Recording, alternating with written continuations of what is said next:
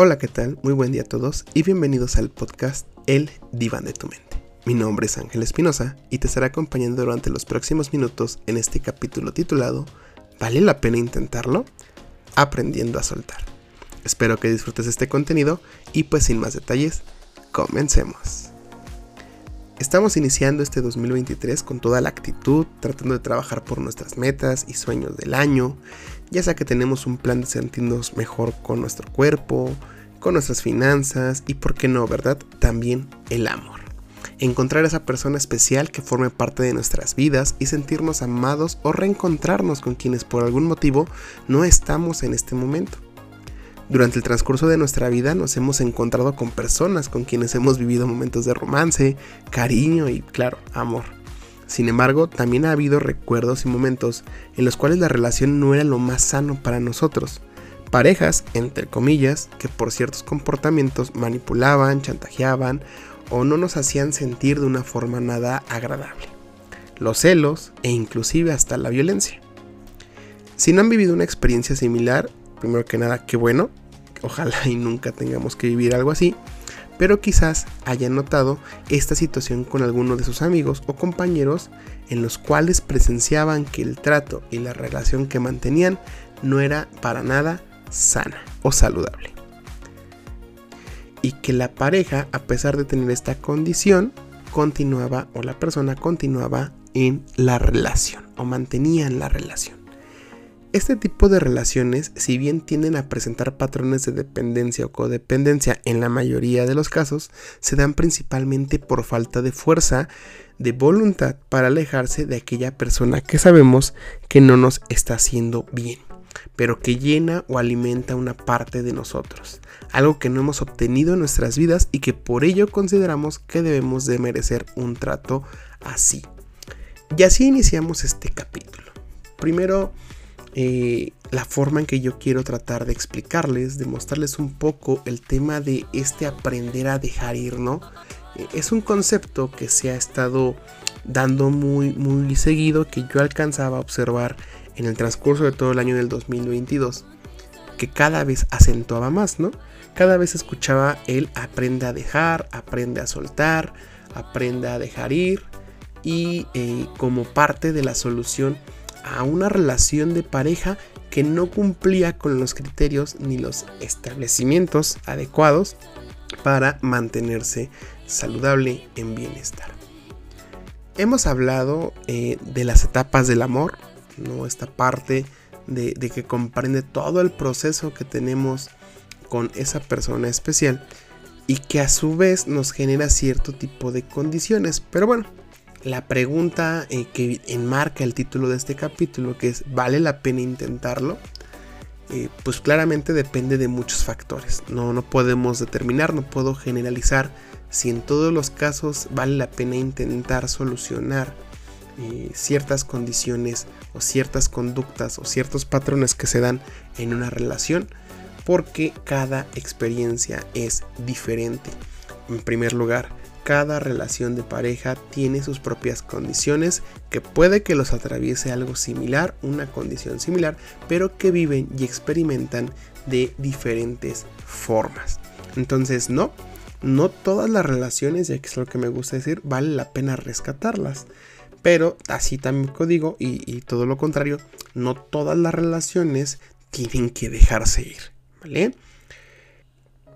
Ahora bien, Primero que nada, tenemos que explicar por qué nos es difícil dejar ir o dejar eh, o soltar, mejor dicho, a alguien. Una parte importante de esto y que vimos incluso en el capítulo de elección de pareja es que nosotros tenemos una concepción de amor y de trato de nuestras vivencias. El primer punto de partida es la relación o las relaciones que yo presenciaba y observaba en el transcurso de mi infancia, mi juventud y mi adultez temprana, ¿verdad? E inclusive de mi adultez normal y también incluso puedo hablar de la vejez. ¿En qué sentido? Nosotros tenemos un círculo social en el cual estamos inmiscuidos. Este primer círculo o este primer núcleo social es la familia. En la familia se muestra un estereotipo y una estirpe de las relaciones de pareja que hay. En este caso, la relación de quién es, claro, de mamá y papá. En estas condiciones se nos presenta que tanto el hombre como la mujer toman ciertos papeles dentro de una relación, llámese matrimonio, llámese noviazgo, llámese como le quieran llamar. Y entonces aprendemos a normalizar conductas y comportamientos que presentaban nuestros padres cuando éramos niños. El papel de la mamá, el papel del papá, ¿no? Esta mamá o esta madre que tiene un papel de protectora, de cuidado, de, de emoción, de emotividad. Y si vemos un poquito más tradicional, ¿no? Toda esta historia, pues de las actividades del hogar, ¿no? Y este papel del padre, que es un padre que provee, un proveedor, de la familia que genera el impulso del dinero y demás, también de una forma tradicional, pero no solo eso, ¿no?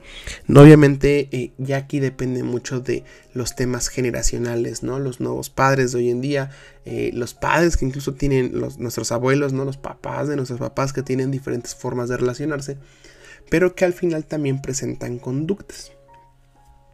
Hay casos, ¿no? Donde son familias, donde el papá es, es violento, es golpeador, y al vivir esta experiencia normalizamos las condiciones. Entonces, ¿qué sucede cuando crecemos y hay una persona que nos maltrata, que nos agrede físicamente y que dices, oye, ¿por qué no lo dejas? ¿No? ¿Por qué no la dejas? Fácil, porque en nuestro entorno familiar, que es el entorno de mayor confianza, esto es importante, que es en donde más seguros nos sentimos, se presentaba este tipo de situación.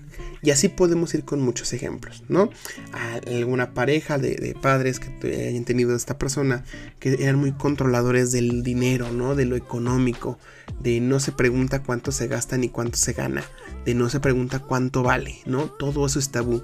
Y llegamos con una pareja que ejerce violencia económica sobre nosotros, ¿no? ¿Por qué? Porque para nosotros es normal, así crecimos. Así nos desarrollamos y a nuestros ojos es algo común de ver. Entonces, este tipo de condiciones dificultan mucho o nublan mucho la vista al momento de querer decidir dejar o soltar porque consideramos que es parte de lo que ya tenemos e inclusive merecemos, ¿no? Aquí también podemos hablar un poquito de autoestima, podemos hablar un poquito de cómo nos encontramos, qué tan seguros de nosotros y de lo que necesitamos y queremos, ¿no? Darnos ese lugar. Entonces, partiendo de este punto, pues entendemos y comprendemos por qué es muy complicado soltar a una persona, a una pareja que está ejerciendo cierta condición de malestar hacia nosotros, ¿no? Y bien, este es el primer cuadro y el primer enfoque que quiero mencionar acerca de lo que es y de lo que vendría siendo el dejar ir. Ahora viene la parte complicada, ¿no? ¿Cómo yo puedo aprender a soltar, a dejar ir a esa persona que no me hace bien? Pues lo primero es reconocer la condición y la situación. A veces, por mero tema de ignorancia personal, no logramos tener ese parteaguas de decir qué es correcto y qué es no correcto para nosotros. ¿Qué me está haciendo bien y qué me está haciendo mal? Y por ahí debemos empezar. Si estás viviendo una situación en donde consideras que hay malestar, y con malestar me refiero a que me afecta emocionalmente, me siento triste, no me siento en confianza, no me siento seguro, me siento ansioso, eh, preguntándome cómo puedo hacerle, qué puedo estar mejor. Pues primeramente es enumerar todos los aspectos de mi relación que están siendo relevantes para mí, tanto para bien como para mal y de esta forma poder corroborar si lo que yo estoy viviendo se puede trabajar o no. una parte que no me agrada mucho de este dejar ir a veces es, es que estamos viendo a una generación que se enfoca mucho en soltar las cosas con una simpleza y una facilidad, ¿no? He conocido parejas, he conocido personas que tratan de reparar y trabajar por la relación, ¿no? No es solo soltarte e irme y, y ver cómo me encuentro yo, sino oye, hay condiciones que no me están agradando, que me están afectando, pero quizás mi pareja, por la misma ignorancia, por su mismo desarrollo, por su misma concepción que tuvo en familia, no se ha percatado que realiza. Y desde ese enfoque podemos ver que hay un trabajo, ¿no? Le importa mi bienestar, pero reacciona de forma inadecuada. Y es aquí cuando yo les abro la respuesta de cada vez que me preguntan qué es lo más adecuado, ¿no? Yo digo, vayan a terapia. En terapia de pareja pueden trabajar diferentes aspectos, pero aquí viene la contraparte, ¿no? Si hay una condición que yo le estoy explicando a mi pareja que me está haciendo daño, que debemos de trabajar, y esta hace caso omiso, o dice luego lo vemos, o luego lo revisamos, o no es para tanto, o yo no necesito un psicólogo, entonces son focos rojos porque claramente nos está mostrando una falta de interés en querer cambiar retomando un poquito este aspecto, estos puntos que estamos platicando, ¿verdad? Si tú al día de hoy tienes una situación que ya reconoces o estás notando a una persona que está viviendo, un amigo, un compañero que está viviendo esa condición y tienes la intención de apoyar y de guiar, primero que nada es importante reconocer que el mundo de esa persona o nuestro mundo está alejado de la realidad. Actuamos a la defensiva y a veces hasta le molesta a esa persona o nos molesta que nos digan, oye, tu novio o tu novia no te está haciendo bien. Y es donde tenemos que tener un juicio correcto y concreto porque a veces también la forma de acercarnos tiende a ser agresiva, con un espacio no adecuado. No llegamos juzgando o criticando la relación del otro y no nos percatamos lo difícil que es o las luchas que lleva él o, la, ella para poder mantenerse en este tipo de relaciones. Entonces, número uno, primero es reconocer o ayudar a la persona a reconocer cuáles son las condiciones buenas y malas de su relación. ¿Qué le beneficia, qué le gusta y qué no le beneficia y qué le hace daño? Después de eso, como paso número dos, es que ya las reconocí, es aprender a dar mi espacio y lo que yo quiero y aspiro. ¿Qué quiere decir esto? ¿Qué esperas tú de tu relación? ¿Qué esperas tú de la otra persona? Quieres que te dé cariño, quieres que te dé atención, quieren que, quieres que te dé detalles, quieres que te dé tiempo. Cada uno tenemos una concepción diferente de lo que esperamos en una relación de pareja. Y esto es parte importante porque lo primero que debemos de ver y que se hace incluso o se recomienda hacer al inicio de la relación es esta especie de contrato. Es, oye, vamos a conocernos. A mí me gusta esto, me gusta aquello, me gusta el otro, pero ¿qué crees? Esto no me agrada, esto me afecta. Y este tipo de situaciones o estos momentos no los quiero vivir. Y te lo comento porque me importas, porque quiero estar contigo de la mejor forma posible. Y es aquí cuando llegamos a este paso 2, que es el saber que queremos, el guiarnos en reconocer los puntos y romper la condición que teníamos de esta familia tradicional o de esta familia que estuvo con nosotros en el desarrollo de nuestra infancia y también nuestra juventud, ¿por qué no? Porque entonces logramos romper paradigmas y logramos romper hitos o mitos de lo que la familia es desde nuestra concepción familiar, desde nuestro propio entorno.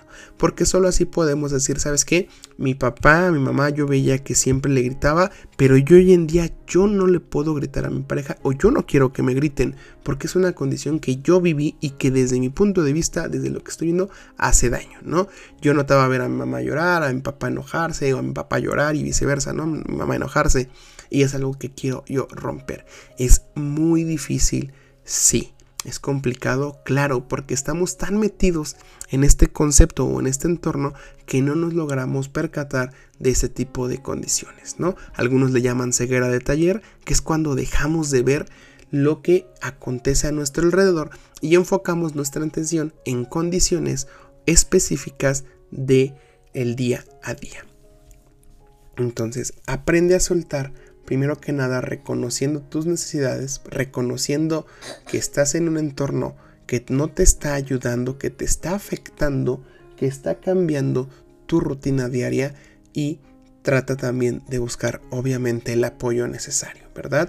Ya sea de una persona, algún orientador, un psicólogo directamente en terapia que te ayude con herramientas personales para enfrentar estas situaciones. Y si tú notas que es una condición que es de los dos, que es esta codependencia, ¿no? En donde él hace y yo hago, tratar de buscar la alternativa de ir a terapia de pareja. Esto también te puede ayudar mucho ya que al momento de tocar este concepto, cuando tú en pareja le muestras a la otra persona que quieres ir a trabajar por los dos, a veces genera miedo y muchas veces te percatas de situaciones que es mejor notar en este momento que 5, 6 o 10 años después de que tuvimos una relación bastante longeva. Entonces, son aspectos que te quería, eh, que quería comentar, que les quería comentar.